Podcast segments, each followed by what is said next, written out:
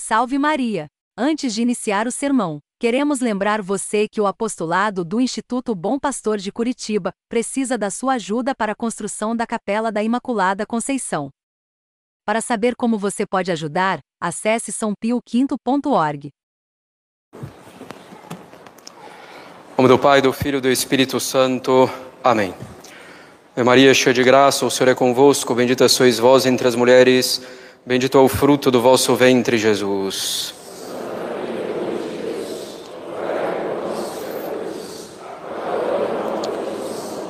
Podem sentar-se. Caros católicos, São Pedro diz na epístola de hoje: estejais todos unânimes na oração. Guardemos bem essa frase em nossa alma. Gostaria de tratar hoje, nesse sermão, caros católicos, como cada um deve se portar para que tenhamos um apostolado frutuoso. É tema de suma importância, pois um apostolado frutuoso nos carrega para o céu, facilita a nossa alma, facilita a nossa vida de virtude e de união com Deus, ajuda as nossas famílias. Um apostolado frutuoso é um tesouro escondido, pelo qual devemos vender tudo, pelo qual devemos renunciar a tudo que está em nós de amor próprio e de vontade própria, devemos renunciar tudo que pode atrapalhá-lo. Prestemos bastante atenção para entendermos como podemos ajudar o apostolado a dar frutos, para vermos como não atrapalhá-lo. E sobre isso, cada um terá de prestar contas a Deus. Claro, um apostolado frutuoso depende primeiro de nosso Senhor Jesus Cristo, autor de todo o bem, aquele que nos dá todas as graças.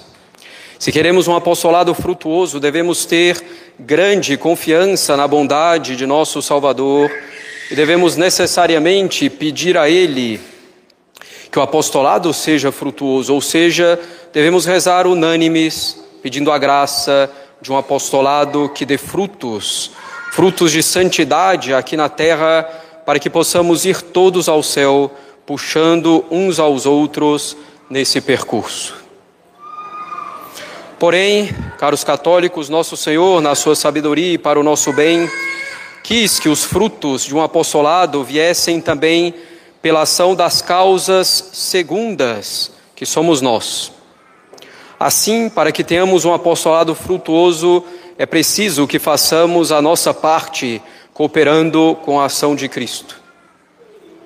Em primeiro lugar, os padres é que devem procurar fazer bem a parte deles, para que o apostolado seja frutuoso, com a celebração piedosa da Santa Missa, com a recitação digna, atenta e devota do breviário, com a sua santificação pessoal com a administração zelosa dos sacramentos, em particular o sacramento da penitência.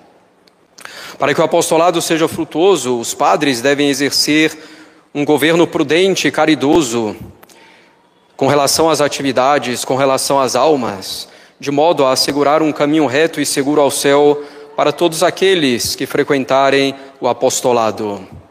Deve oferecer mortificações e orações deve instaurar grupos e obras na medida das possibilidades reais do apostolado e sempre com uma reta intenção. Enfim, um sacerdote deve ser fidelíssimo na doutrina ensinada e exemplar na sua conduta, edificando pela palavra e pela vida. Eu poderia então prolongar os deveres do sacerdócio, do sacerdote, para que o apostolado seja frutuoso, mas talvez não seja tão frutuoso para a alma de cada um de vocês. Devemos então, nós padres, considerar como temos procurado exercer a nossa parte diante de Deus. Agora então, como cada fiel deve se portar para fazer a sua parte, a fim de que o apostolado seja frutuoso. Questão verdadeiramente importante importantíssima, da qual depende o bem da sua alma, da sua família e de tantos membros do apostolado. Cada um deve se perguntar o que eu devo fazer para que o apostolado seja frutuoso. e vários já têm ideias na cabeça, me oferecerei, oferecerei a minha ajuda para isso ou para aquilo, vou propor aos padres para fazermos isso e aquilo, acho que seria bom começar tal e tal obra, um grupo assim ou assim. Meus caros filhos, estamos aí bem longe de uma ajuda séria e profunda ao apostolado com esse tipo de pensamento. A primeira coisa que tenho que me perguntar para ajudar o apostolado a dar frutos é o seguinte: o que vim fazer aqui? Se você pensou logo, vim ajudar com meus dons e meus talentos, pensou mal. A primeira coisa que cada um deve fazer em um apostolado é procurar a sua santificação, a obra da sua santificação e deixar-se formar para a sua santificação. É preciso que todos estejamos convencidos disso. Viemos para receber em um apostolado, antes de tudo. Viemos para sermos governados, instruídos e santificados dentro da igreja hierárquica, tal como estabelecida por nosso Senhor Jesus Cristo. Aquele que vem em primeiro lugar para ajudar, atrapalha, pois no fundo não tem docilidade para ser formado para ser educado como católico nas vias de perfeição, orientado e dirigido pelos sacerdotes que têm a obrigação de fazer isso. Na mentalidade reinante entre os nossos meios católicos atuais, ajudar o apostolado é logo colocar-se à disposição, colocar seus talentos à disposição, assumir alguma função em uma pastoral, um grupo que seja mas absolutamente não. Sua primeira e mais importante missão em um apostolado é procurar seriamente a santidade, é se santificar. O melhor meio de ajudar o apostolado é se santificar, buscar a nosso Senhor com toda a sua força, com bondade e docilidade aos ensinamentos e ao governo dos superiores. A maior ajuda que um padre pode ter no seu ministério não é um braço ou uma mão para fazer um trabalho ou tocar uma obra ou um projeto. A maior ajuda é uma pessoa que procura se santificar seriamente, humildemente.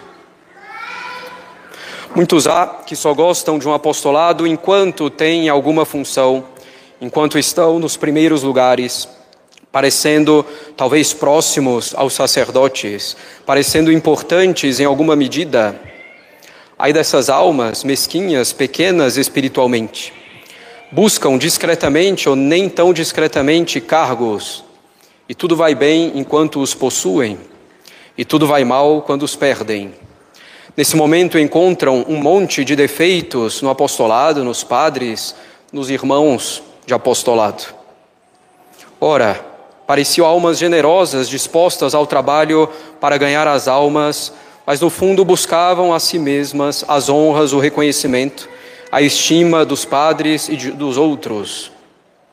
Com isso, não estou dizendo que não devam oferecer ajuda e serviços. Claro que devem, mas sempre com bom espírito, com profunda humildade, sempre por nosso Senhor. Aceitando de bom grado uma eventual recusa, aceitando, quando for o tempo, de mudar os instrumentos que Deus quer usar em tal ou tal obra. Que seja um oferecimento sincero, humilde, submisso. Depois de estar convencido que você está no apostolado para ser ajudado antes que ajudar, e que o principal e único necessário é buscar a salvação, é preciso ter muita clareza de que você está no apostolado por Deus e não pelos homens. Não está no apostolado pelos padres, simplesmente, nem pelos outros fiéis, pela simpatia de uns e de outros, pela condição de uns e de outros. É preciso estar em um apostolado por Deus. Considerar se no apostolado em que estou tenho realmente os meios de me santificar e os meios abundantes que a igreja oferece e com a doutrina reta, com a moral imutável da igreja, com a liturgia digna, com os meios de perseverança? Ou estou aqui, em primeiro lugar, pelo lado humano, da convivência, do social, da simpatia, para me destacar, para ter uma função qualquer. Claro, o lado sobrenatural não precisa nem deve excluir o lado humano da convivência, mas o principal é o principal e cada um precisa estar aqui por Deus. Quantas pessoas abandonam um bom apostolado porque se desentendeu com uma outra, porque teve algum desentendimento ou mal entendido com um padre, porque interpretou erroneamente alguma coisa que a feriu em um campo subjetivo e ela perde então um imenso tesouro por bobagens. É preciso, caros católicos, estar no apostolado para se santificar. É preciso estar num apostolado por Deus em primeiro lugar, por motivos sobrenaturais e não simplesmente naturais. Isso já coopera muito para que um apostolado seja frutuoso. Isso nos leva então ao ponto seguinte: muito, mas muito importante para que um apostolado dê verdadeiros frutos. E esse próximo ponto é a união de corações. É preciso procurar realmente que todos os membros de um apostolado tenham união de coração entre si. União de coração com os padres que regem o apostolado e, claro, em primeiro lugar, com o Sagrado Coração de Jesus, que a união de todos os corações se faça no Sagrado Coração de Jesus. Os mais terríveis males de um apostolado vem da falta de união de corações entre os seus membros. Claro que não estamos aqui dizendo que todos precisam ser amigos profundos uns dos outros, mas união de coração no essencial, no mais importante, deixando de lado as pequenas diferenças. Os mais terríveis males de um apostolado vêm da falta de união de coração entre os seus membros. E essa união dos corações dos membros de um apostolado é a união na finalidade do apostolado. Glória a Deus e santificação das almas. E é também a união nos meios dispostos para isso, nesse apostolado específico em que você se encontra. Nosso caso, Sociedade da Alegria, para citar alguns, grupo de moças, formação dos jovens e das jovens, texto dos homens e das mulheres, jornadas de casais e de formação, catequeses, confraternizações, almoços, escola. União de objetivo e união nos meios. O demônio vai entrando para dividir os corações e tornar estéreo o apostolado. Primeiro, tornar o estéreo na sua alma e, em seguida, na alma dos outros. Discorda-se de um detalhe em tal obra ou até em coisa mais relevante, discorda-se da escolha de tal pessoa para ajudar em tal grupo, em tal jornada, em tal formação, em tal coral ou na escola, por exemplo. E é possível, eventualmente, discordar. Mas se você acha que é relevante, fale com os padres. Porém, o que acontece? Muitas pessoas começam a guardar para si, sem saber lidar bem, ficam com raiva, com frustração não participam das atividades, não tiram proveito para si, para a família, ficam frustrados. E vem o próximo passo, o pior de todos, os comentários com outros. Isso não está certo, tal pessoa não dá certo ali, tanta gente que chegou antes ou que poderia fazer melhor, e os padres escolheram tal e tal pessoa para isso e para aquilo. Aqui, caro católico, você já está destruindo a sua alma, a alma do próximo e está sabotando o apostolado em que se encontra. Terá de prestar contas diante de Deus. Será que você conhece melhor as circunstâncias e as pessoas que os padres que devem tomar a decisão? Claro, pode haver enganos por parte dos padres, e por que não falar então com eles, se você acha que há algum problema? Por que falar com os outros sem saber de tudo, sem ter ouvido antes? Por que semear o fermento da desconfiança e da discórdia? Por que semear o fermento da esterilidade na sua alma e na do próximo? E se não considero relevante o suficiente para falar com o padre, Devo então guardar para mim, silenciar e agir de forma sempre edificante. Imaginemos, por exemplo, que é preciso construir um auditório. Os padres escolhem entre os fiéis um engenheiro e um arquiteto, pois os padres pensam que realmente podem ajudar bastante pelo conhecimento, talvez pela vida de oração que tem, pela história de vida, pela disponibilidade, muitas coisas desconhecidas até dos outros. E alguém talvez já torça o nariz eu nem vou a esse auditório, pois aquele engenheiro é antipático, pois olhou torto para mim uma vez. Alguém já diz: Nossa, o arquiteto escolheu poltronas azuis, eu sempre sonhei que esse auditório teria poltronas vermelhas. Posso até ir, mas que pena, que frustração, eu sempre sonhei diferente. E comento então com os outros. Alguém pode pensar: sou engenheiro, estou aqui há mais tempo. Sou mais velho, com mais experiência e não fui chamado só porque o padre simpatizou mais com tal pessoa? Será que realmente foi por isso? Ou o seu orgulho e inveja consequente já o impedem de ver as qualidades da outra pessoa? Isso muitas vezes vai sendo comentado entre uns e outros e vai sendo minada a obra da salvação, porque as coisas não são como você sonhou como você idealizou, como você queria. Sendo que você sonhou, ou que você imaginou e queria, pode ser insuficiente, ou pode estar simplesmente errado mesmo.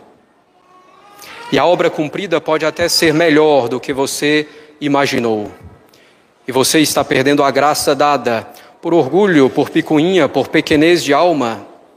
E ainda que tal ou tal obra não seja o ideal, será que não daria para tirar bons frutos de santidade dela? Veio aqui para fazer a sua vontade ou a de Deus? É preciso, claro, no apostolado, que aqueles responsáveis, que os padres, façam escolhas em cada obra, definir parâmetros, critérios, uma linha de conduta, pessoas. Será que tudo isso é ruim por não estar de acordo com a sua opinião?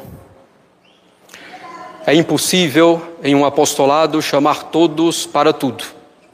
E alguns não terão mesmo funções a não ser aquela mais importante, de se santificar. A mais importante função e que cabe a todos e que é a mais importante.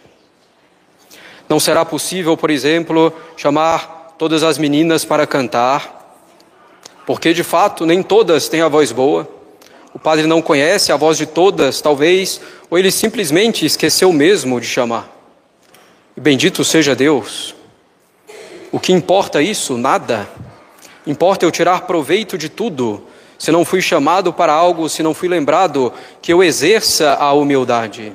E assim eu me santifico e coopero para o apostolado em que estou. Se fui chamado, que faça por Deus com igual humildade não maldizer, não murmurar, não caluniar, não sabotar a minha alma, nem a salvação dos outros, nem um apostolado. Nessa união de corações, devo rezar pelas pessoas que têm alguma função, que ajudam em algo. Devo ter, procurar ter boa disposição e docilidade também para com elas. Devo cooperar no que me couber para que as coisas fluam bem com frutos. Que seja uma pessoa que estimo, ou ao contrário, com quem já tenha tido alguma dificuldade, que seja uma pessoa por quem tenho simpatia ou antipatia, que seja uma pessoa que me pareça ótima ou nem tanto.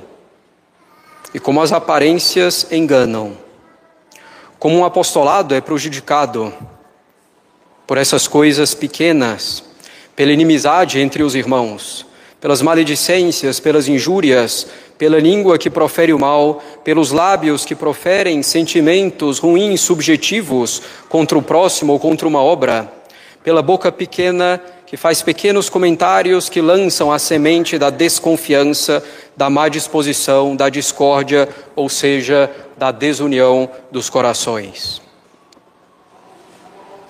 E como muitas reclamações, indisposições e comentários feitos à boca pequena vem pelo fato, no fundo, de nós mesmos não querermos mudar, não querermos enxergar as nossas fraquezas, os nossos limites, não querermos nos emendar e melhorar. É mais fácil dizer que tem problemas na obra, nas pessoas, a reconhecer os meus próprios erros, minhas próprias inclinações desordenadas, meus próprios pecados. Enfim, levantar pequenos problemas para que eu não tenha que negar a mim mesmo, me corrigindo, mudando tal ou tal conduta. Caros filhos, se queremos que nosso apostolado dê frutos, precisamos de unanimidade na oração, de unanimidade em nossos corações, que sejamos compassivos, amantes da fraternidade entre nós, jamais pagando mal com mal. Devemos falar bem uns dos outros, com espírito de caridade fraterna. Se há um problema a ser resolvido, que se resolva nesse mesmo espírito de caridade fraterna e, quando necessário, falando aos padres. Que se refreie a língua do mal, que não sejam proferidas meias verdades, que não sejam feitos meios ou meio juízes com meias verdades, com impressões advindas do nosso orgulho ferido. As boas obras podem ser pedra de tropeço por causa do nosso orgulho.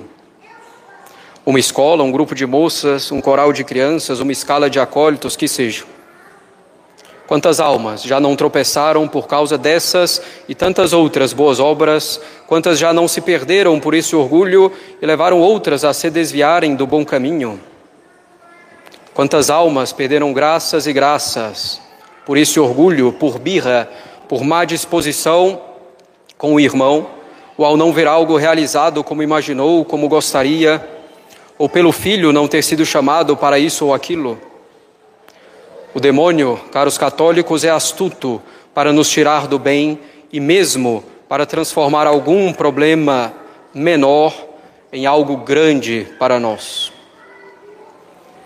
Procuremos essa maturidade espiritual, sejamos maduros espiritualmente discernindo o Espírito de Deus e o Espírito do demônio em nossas disposições, em nossa visão das coisas, em nossas palavras, em nossos pensamentos. Isso vale, caros católicos, em particular para a escola, que, como eu disse desde o início, é pedra de tropeço para muitos apegados a si mesmos, às suas visões, muitas vezes superficiais, insuficientes, errôneas até apegados a antipatias e simpatias, apegados também ao orgulho quando se trata dos filhos, como orgulho de fato cega, pois vemos muitas vezes lucidez, com lucidez ao considerar os filhos dos outros, mas tão pouca temos ao considerar o nosso próprio. Mas isso se aplica a tudo no apostolado, das menores coisas às maiores coisas o orgulho, a inveja e o que vem deles, juízos temerários, maledicência, comentários, a pequena boca, enfim, o orgulho faz o apostolado estéril. Preciso então fazer um exame de consciência. Se você quer cooperar com o apostolado, santificando-se, sendo formado com união de coração, com caridade fraterna, ajudando quando for chamado, propondo obras e melhorias com sinceridade e humildade, que ótimo, contribuirá enormemente para o bem do apostolado. Se a sua disposição não é essa, preciso procurar fazer esse exame de consciência bastante sério e procurar mudar. E se não há disposição para lutar e procurar mudança, é preciso então ser sincero consigo mesmo, procurar um apostolado que você não vá sabotar. Um apostolado em que você não vá sabotar a sua alma nem a do seu irmão, com comentários sutis ou grosseiros, com má disposição, semeando assim a cisânia, o joio. Permanecer em um apostolado sabotando, não se santificando, nem deixando que os outros o façam, é hipocrisia é o fermento dos fariseus, é a santidade dos fariseus.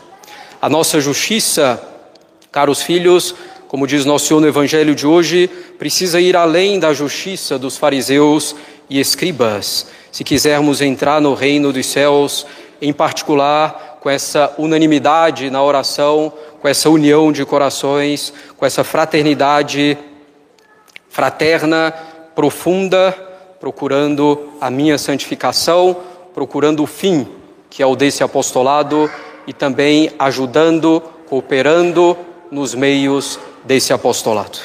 Em nome do Pai, do Filho e do Espírito Santo. Amém.